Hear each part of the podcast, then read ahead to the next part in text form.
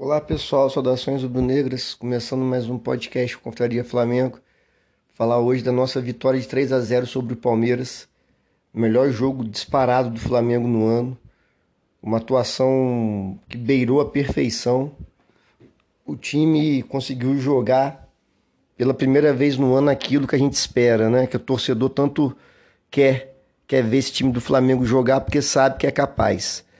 É, o Flamengo entrou com Rossi, Mateuzinho, Fabrício Bruno, Léo Pereira e Ayrton Lucas, Pulgar, Gerson, é, Luiz Araújo, Pedro e Cebolinha. É, eu até gravei um podcast, um episódio, na véspera do jogo, que eu tava com medo do Gerson jogar de segundo volante. Eu falei no, nesse podcast, nesse episódio, que eu acreditava que o Rodrigo Caio, junto com o Pulgar e o Gerson adiantado, seria melhor. Só que é, o jogo mostrou que não. Mostrou que dessa vez. Porque, por que, que eu falei isso? Acho que muitos flamenguistas também pensavam dessa forma. É porque de todas as vezes nesse ano que o Gerson jogou de segundo volante, a gente sofreu muito. O Flamengo não jogou bem, deixava muito espaço, a marcação era ruim, tinha um buraco no meio de campo. Só que dessa vez foi um jogo, para mim, perfeito do meio de campo do Flamengo. É...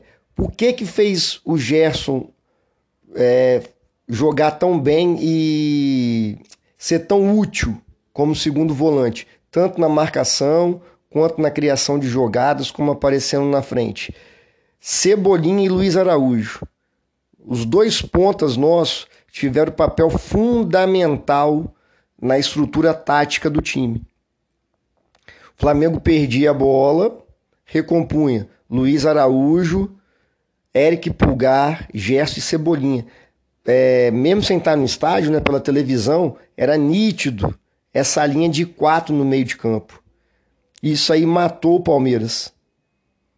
Que o Palmeiras tinha lá Zé Rafael, aquele Richard, e o e o Veiga. Só que com a recomposição muito bem feita e muito bem ordenada do Luiz Araújo e do Cebolinha, o Flamengo sempre tinha mais gente no meio de campo. É, foi, foi uma atuação é, no aspecto tático, mas muito boa mesmo. É, então eu queria fazer esse parênteses logo no início do, do, do podcast aqui, né, do episódio, para falar do meu grande receio do Gerson jogar de segundo volante e como que o jogo mostrou que ele pode sim jogar de segundo volante. Acredito que depois do jogo de ontem, mesmo com a volta do Thiago Maia, eu acho que tem que manter esse time, sabe? O Gerson de segundo volante ali, dá uma outra qualidade, é outro patamar. Uma série de aspectos que eu vou falar aqui no, no decorrer do, do, do da gravação. Então, o jogo começa voltando para o jogo, né? O jogo começa, o Palmeiras no início do jogo tem duas chances, é, mas, mas uma o, o, jogador do Palmeiras chega atrasado, numa boa jogada do Hendrick, e na segunda é, o Mateuzinho não corta muito bem a bola. O Veiga rola dentro da área, né? Pelo lado esquerdo. O Breno Lopes dá um bom chute, a bola ainda dá uma resvalada na cabeça do Pulgar e o Rossi faz uma defesaça. E o Flamengo vai ficando com a bola, vai jogando melhor. Uma coisa assim que foi fundamental no jogo, além da, da estratégia que o Tite armou e que os jogadores conseguiram desempenhar tanto o Cebolinho, o Luiz Araújo, que eu já falei na recomposição, foi também a intensidade, 100% concentrado, o time ligado. O Flamengo recuperou várias bolas, várias bolas na intermediária, tanto defensiva quanto ofensiva. O time perdia a bola, o jogador perdia a bola, já sufocava o adversário, o tal do perde e ganha, voltou a funcionar. Voltou a funcionar, não. Funcionou, porque em 2023 não existiu. Isso aí. Então o Flamengo foi um time intenso, competitivo. E é o que eu sempre venho falando. Se o Flamengo igualar a disposição, a competitividade, a, a, a fome de roubar a bola, querer jogar, raça, a gente ganha de todo mundo. Porque individualmente o nosso time é melhor. A gente pegou ontem o Palmeiras e meteu 3 a 0, poderia ter sido mais. Mas por quê? O time competiu, correu, marcou, perdia a bola, já recuperava. E o mérito, tanto do técnico quanto dos jogadores, é de cumprir. Né? O ponto-chave, como eu já falei, foi, foram os dois pontos. Luiz Araújo e Cebolinha fechando a linha de meio de campo, junto com Gerson e Pulgar, e o Arrascaeta e o Pedro também voltando. O Pedro ontem, cara, teve uma bola, o Flamengo já estava ganhando. Ele dividiu três vezes seguidas, saiu trombando com os caras, correndo, marcando. Isso é fundamental. Se o time do Flamengo marcar bem, roubar a bola, competir, ganha. Esse ano talvez não dê mais tempo, tá tudo embolado o Brasileirão aí. Botafogo perdeu pro Grêmio e tal. Mas foi um jogo que me deixou, acho que deixou todos os flamenguistas felizes e esperançosos. Para esse restinho de temporada e para o ano que vem, principalmente. É, mas voltando a falar do jogo, o primeiro gol do Flamengo mostra da importância de ter dois volantes, no caso Gerson e Pulgar, que sabem jogar futebol. O primeiro gol, o Gerson pega a bola como primeiro volante para sair jogando. Está marcado pelo Palmeiras, quase na linha do meio de campo. O Pulgar sai da marcação, corre para as costas do meio de campo do Palmeiras. O Gerson pega, dá um passe entre as linhas, entre os dois marcadores do Palmeiras que estavam em cima dele. Dá um passe de 4, 5 metros para o Pulgar, que faz toda a diferença. Se fosse o Thiago Maia no lugar do Gerson, essa bola, ao invés de ir para frente, para o pulgar, ia lá no Rossi. Então, esse passe do Gerson, quem lembra do primeiro gol, é fundamental. O pulgar recebe a bola nas costas do Veiga e dá um passe primoroso. Ele dá um passe de trivela com a parte de fora do pé, no meio dos dois zagueiros do Palmeiras, que o Pedro faz uma diagonal pequena o Pedro não tem nem que dominar a bola, cara. É, o passe é muito perfeito. É no tempo certinho. Entre os dois zagueiros, o goleiro do Palmeiras sai para tentar travar o chute e o Pedro, com muita categoria, só dá uma cavadinha por cima. De primeira. Foi uma jogadaça. Então o Flamengo faz 1 a 0 e continua jogando muito bem. Com a bola e sem a bola. Então, já é uma evolução, tanto na parte ofensiva quanto para quando está sem a bola. Uma coisa que eu sempre reclamo é que o Flamengo marcava até então, né? Marcava de longe, marcava 3 metros de distância, marcava com o olho. O Flamengo ontem bloqueava cruzamento, desarmava, bloqueava chute. O time vibrava. Muito bom. E o Flamengo, né, continua jogando melhor. O segundo gol, assim, eu estou gostando muito do Rossi, é um goleiro seguro, faz defesas difíceis. Agora, o Sampaoli era tão, tão retardado, o Sampaoli, que ele botava o Matheus Cunha para jogar, na justificativa que o Matheus Cunha era bom com o pé e não era. Bom com o pé é o Rossi, impressionante a qualidade e a visão de jogo que ele tem e a qualidade no passe. Várias vezes no jogo de ontem, ele sai jogando com o, Raf, com o Mateuzinho pela direita. Uma bola em diagonal, pega o Mateuzinho livre várias vezes. E o nosso segundo gol, que também é um golaço, é uma falta fora da área. É, o Rossi tem, um, tem uma câmera por trás do gol que é massa. O, o Cebolinha olha para o Rossi os dois trocam, né? Um olha para o outro. O Cebolinha percebe que o lançamento vai ser para ele e já dispara. O Rossi dá um lançamento em profundidade. perfeito. E o Cebolinha faz um domínio muito bom. Na hora que ele dominou, eu falei: nossa, que domínio perfeito. A bola morreu no pé dele ali. Ele corta para o meio. Nisso, pega a defesa do Palmeiras desequilibrada. E o Arrascaeta vem como elemento surpresa.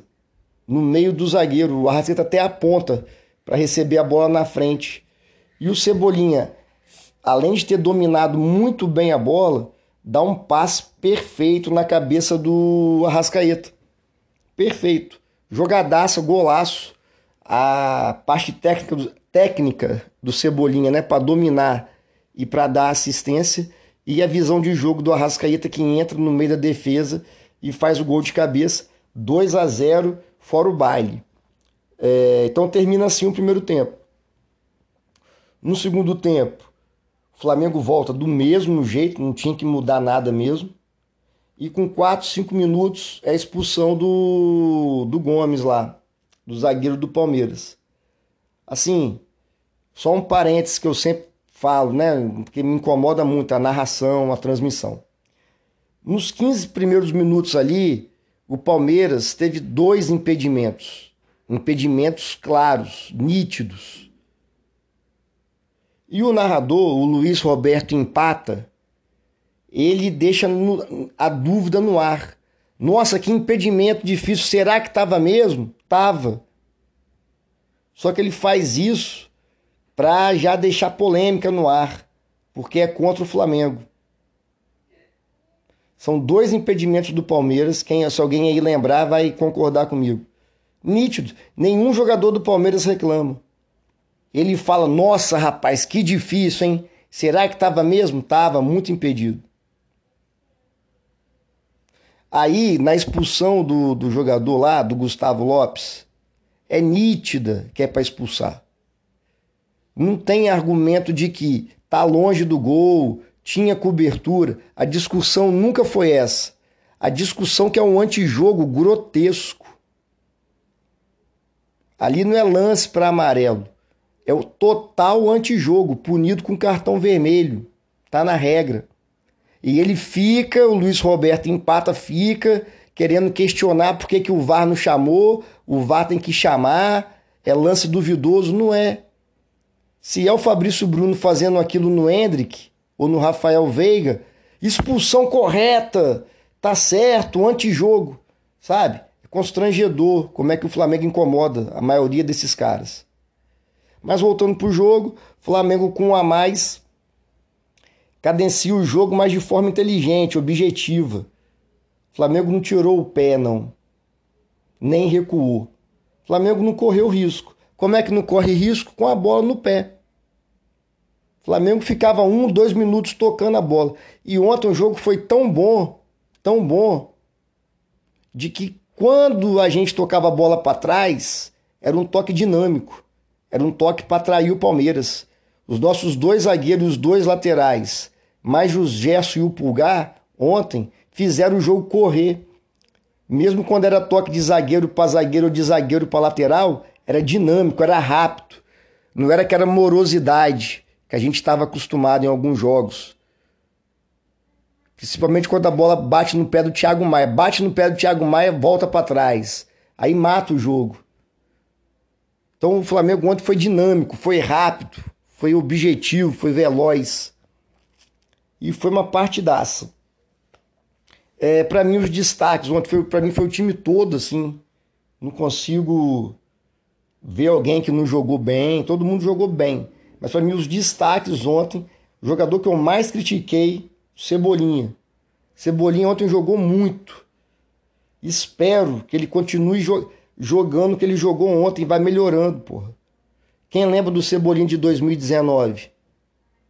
Depois ele caiu, foi pro, pro, pro Benfica, não jogou bem lá, vem pro Flamengo, não rende, que a gente sabe que ele pode render. E ontem ele chegou perto, foi tão bom quanto o Cebolinha de 2019, que jogou no Grêmio, jogou na, na seleção brasileira, campeão da Copa América, melhor jogador da Copa América. Então tomara, tomara que ele volte a ser esse Cebolinha. Ontem, para mim, o melhor jogador da partida. Tanto na parte individual, técnica, quanto na parte tática. Cumpriu bem o papel de recompor.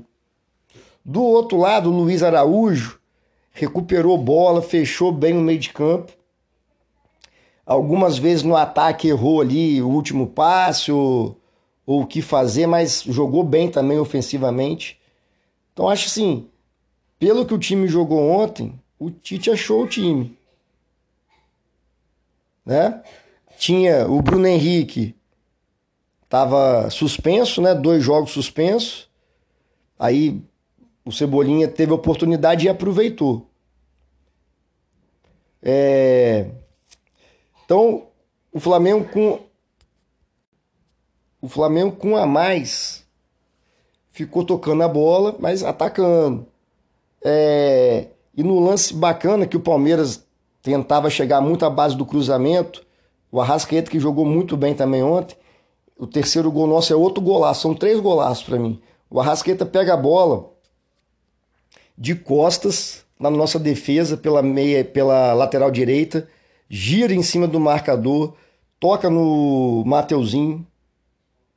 O Mateuzinho devolve na frente.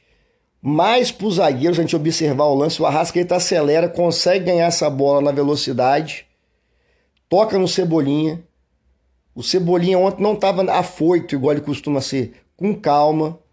O Cebolinha olha a jogada, devolve no Arrascaeta e fecha para a área para levar a marcação. Nisso aí, abre o corredor, né? Pro Ayrton Lucas. Outro lance massa também do gol. Quem vem igual uma flecha por trás é o Gerson.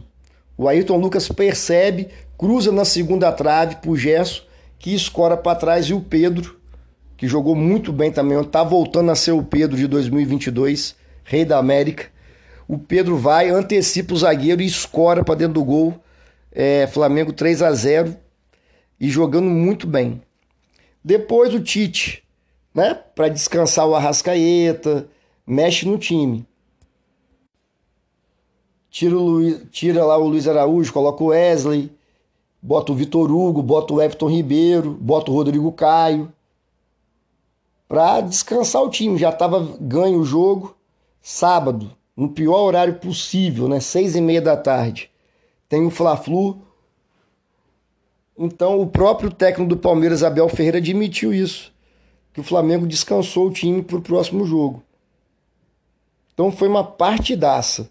E eu, que tinha dúvida do Gerson como segundo volante, ontem mostrou que ele jogando de segundo volante, desde que né, os dois pontas consigam fechar o meio de campo junto com ele e com o Pulgar, quando o Flamengo perde a bola, é um jogador decisivo.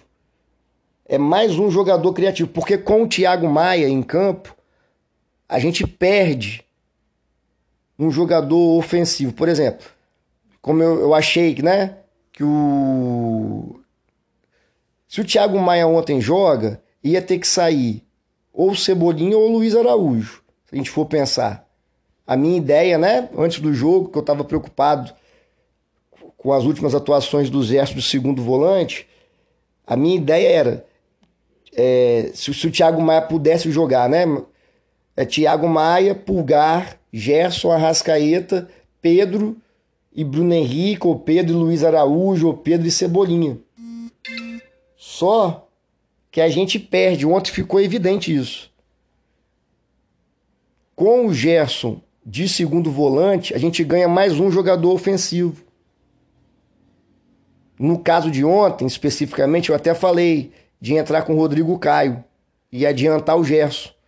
Só que a gente perde um jogador ofensivo, como eu estou explicando com o gesto de segundo volante, abre mais uma vaga na frente. No caso ontem foi o Cebolinha. E o Gerson ontem marcou bem, desarmou quando foi necessário. E o Gerson consegue, cara, pela categoria que ele tem, ser esse elemento surpresa. Consegue ser ofensivo também, de segundo volante. O terceiro gol é claro isso, ele vem por trás, que se espera do segundo volante que o Tite até falou, né? O box to box lá, que é jogador que joga de área a área. Ele consegue muito bem fazer isso. ou conseguiu ontem. Ele escora para trás como elemento surpresa e o Pedro é, faz o terceiro gol. Então, assim, acho que o jogo de ontem serviu para nós torcedores e acredito que para o Tite também é, achar que o time ideal é sim com Pulgar e com Gerson.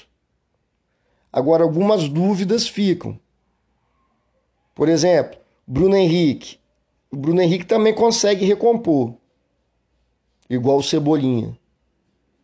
Então, quem vai jogar? Né?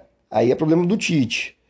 Agora, e ontem também que eu gostei é como é que o time marcou. Isso aí eu até falei no, no episódio que eu gravei antes do jogo, que eu achava que deveria ser a marcação, exatamente como foi. é de intermediário a intermediário. Duas linhas de quatro, Arrascaeta e Pedro na frente. Então o Flamengo perdia, o Flamengo recuperava a bola, tinha velocidade. O Arrasqueta jogando centralizado ali, ele já recebia essa bola e já armava os nossos contra-ataques, armava o nosso ataque. Então foi uma estratégia boa e inteligente do Tite. Né? Acho que o Luiz Araújo, pela direita ali, ganha posição. Pedro, graças a Deus, voltando a jogar bem, a fazer gols. Não só fazer gol, mas a jogar bem. Dominou várias bolas de costa, tabelou, correu, marcou. Isso aí é muito importante a gente ter o Pedro de volta. E na ponta esquerda, o Cebolinha, destaque do time, para mim o melhor da partida. Vai disputar a posição agora com o Bruno Henrique. Isso é fundamental também no elenco, ter a disputa de posição. E com o Tite, espero que se confirme isso, vai jogar quem tiver melhor, né? não vai jogar quem tem nome né? Quem tem mais nome no caso. Então, se o Tite achar que nos treinamentos e no jogo o Cebolinha está melhor que o Bruno Henrique, problema nenhum. No segundo tempo, o Bruno Henrique entra 20 minutos, 25, sei lá. Por que, que eu estou falando isso? Porque o comentarista, o pseudo-comentarista Roger Flores, hoje no programa do Sport TV à tarde, já estava querendo polemizar assim, não, tenho certeza que o Bruno Henrique volta. A gente que é torcedor pode ter opinião nossa. Claro que e deve ter. Ah, eu acho que tem que jogar o Bruno Henrique. Não, eu acho que tem que manter o Cebolinha. É uma discussão super boa pra gente. Dois jogadores bons, né? O Cebolinha vem crescendo com o Tite. Tomara que continue jogando bem. E o Bruno Henrique tem altos e baixos na temporada, que vem de uma lesão gravíssima no joelho já está totalmente recuperado, já está na forma física, mas eu acho que ele perde, eu acho que ele perdeu um pouco do ritmo de jogo. Mas pra gente é ótimo. Ou vai jogar o Bruno Henrique ou vai jogar o Cebolinha ali. Acho que o esquema tático é esse. O Pulgar junto com o Gerson, pelo que eu já falei, o Gerson segundo volante abre uma vaga para mais um jogador ofensivo, criativo na frente né? Então eu acho que o esquema do Flamengo é esse: dois volantes, Eric Pulgar e Gerson, Arrascaeta de ponta de lança, meia armador, mais centralizado, caindo para os lados. O Pedro de centroavante e dois pontos. Na direita só tem o Luiz Araújo. E mesmo assim ele vem jogando bem, não é porque só tem ele, né? Desempenhou um papel tático muito bom ontem. E na esquerda vai ter a dúvida, que é uma dúvida ótima. Qual time que não queria ter essa dúvida entre dois pontas bons? Né? O Everton Ribeiro. é isso aí mesmo, entrar nesses jogos. Apesar de eu ser sinceramente achar que pro ano que vem tem que ter alguém para mais novo para jogar ali, para ser o substituto do Everton, mesmo que seja para ser reserva. Eu acho que o Everton Ribeiro não aguenta, mas isso aí é também uma discussão boa é, para frente, né? Para ver isso aí se vai renovar ou não. Vitor Hugo tem melhorado com o Tite também. Rodrigo Caio, pô, para mim quando entra de volante ali, dá conta do recado. Ontem mais uma vez entrou tranquilo, não caiu o nível do time.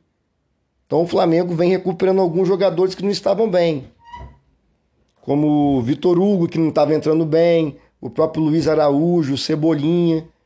Com a chegada do Tite, acho que o Tite percebe, armou ontem, por exemplo, é um esquema tático que favorece ao Luiz Araújo e ao Cebolinha, que eles têm mais gás, né? Eles conseguem recompor e conseguem chegar bem na frente.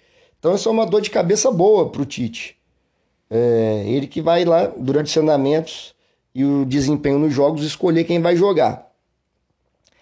Em relação ao campeonato, né? Eu tô gravando hoje quinta-feira. O Botafogo acabou, né? O Botafogo não existe. Tava ganhando de 3 a 1 e tomou a virada do Grêmio. Então tem 59 pontos. O Botafogo com um jogo a menos. Grêmio 59 com todos os jogos. E o Flamengo com 56 com um jogo a menos, que é contra o Bragantino. Então, se a gente né, pensar positivo, o Flamengo tá lá junto com 59 pontos também, se o Flamengo ganhar esse jogo a menos que tem contra o Bragantino. Na minha opinião, na minha opinião, Botafogo e Bragantino não tem camisa para pegar essa reta final, faltando 6, 7 jogos, todos decisivos, eles não têm camisa para ganhar. O Bragantino ontem, por exemplo, perdeu para São Paulo, que é, São Paulo é décimo colocado do Brasileirão. Perdeu de 1 a 0. O Botafogo toma outra virada. O Botafogo acabou. Eu sempre falei aqui também que o Botafogo não ia conseguir manter a diferença. O Botafogo é isso aí mesmo. O Botafogo faz a melhor campanha da história para fugir do rebaixamento. Então eu acho que a disputa vai estar entre Grêmio, Palmeiras e Flamengo. O resultado ideal hoje seria o empate. Porque o Grêmio, se você for olhar a tabela teoricamente, né, no papel, tem jogos mais fáceis que Flamengo e Palmeiras. E que o próprio Botafogo. E que o próprio Bragantino também. Eu tava dando uma olhada. O Flamengo tem, teve, né? Palmeiras ganhou. Sábado, Fluminense. Depois da data FIFA lá, Bragantino. Atlético Mineiro. Então é só pedreira, só time que tá ali na frente. Por um lado é bom porque é confronto direto, né? Confronto direto. Aí o Flamengo tem que mostrar que tem garra, que quer ser campeão. Porque o Fluminense nem tanto, mas é clássico, né? Então o Flamengo ganhando do Fluminense já vai dar mais moral. Depois é confronto direto, cara, é decisão. Bragantino, Atlético Mineiro. Então, a gente sempre, né, voltamos a ter esperança nesse Brasileirão. O que deixa a gente, o que me deixa assim sempre chateado, principalmente depois do jogo de ontem, chateado assim no bom sentido, é de ver como que nós, nós que eu falo é como que a diretoria do Flamengo atrapalha. Porque o Tite é um técnico bom. Em cinco jogos, três vitórias e duas derrotas. Né? Altos e baixos, que é o que vem acontecendo com esse time. É claro que em cinco jogos o cara não vai virar a chave de um elenco que vem jogando mal o ano todo e os caras vão jogar em alto nível. Só que o jogo de ontem dá esperança e mostra como se tivesse contratado um técnico bom desde o início do ano, o resultado seria outro, teria vencido algum campeonato. Sabe? Só para resumir aqui para não alongar muito, Futebol tem que ter a parte, o treinador tem que ter a parte tática, a parte técnica e a parte de gestão de pessoas, assim, convencimento. Por exemplo, ontem a estratégia que o Tite usou, os jogadores ficam convencidos que tá certo. Os caras falam, pô, tudo que o Tite treinou com a gente aqui, a recomposição, marcar, né? compacto, velocidade e tal. Pô, a gente treinou e deu certo no jogo. Pô, o cara é fera mesmo. Não, o Tite entende. Isso aí rola entre qualquer lugar de trabalho. Principalmente no futebol. Foi o que aconteceu em 2019 com o Jorge Jesus. Não tô comparando o trabalho do Tite com o Jorge Jesus, pelo amor de Deus. Não tô comparando. Só que os caras falam, né? Só ver as entrevistas. Pô, o Mister treinava e acontecia no jogo. Pá. Então espero, né, esperançoso, de que esse jogo de ontem contra o Palmeiras, porque é um dos melhores times do Brasil desde 2019 com aquele técnico deles lá, não é uma vitória qualquer, 3 a 0 no Palmeiras. É a primeira derrota do ano do Palmeiras que eles tomam mais de três gols, três gols de diferença. Até então tinha perdido por um ou dois gols de diferença. O Flamengo ontem meteu três, podia ter metido mais. Então isso dá força para o técnico. O elenco passa a confiar no cara, coisa que nunca aconteceu com o Vitor Pereira e com o Sampaoli. Cada um por seus motivos. O Sampaoli, todo mundo sabia que ele não sabe, não consegue ter um bom relacionamento. Nem tático também não é nada, o Sampaoli não é nada. Então, o que me dá esperança para esses seis, sete jogos que faltam do Brasileirão e para o ano que vem é tem que ter essa simbiose sim entre treinador e jogador.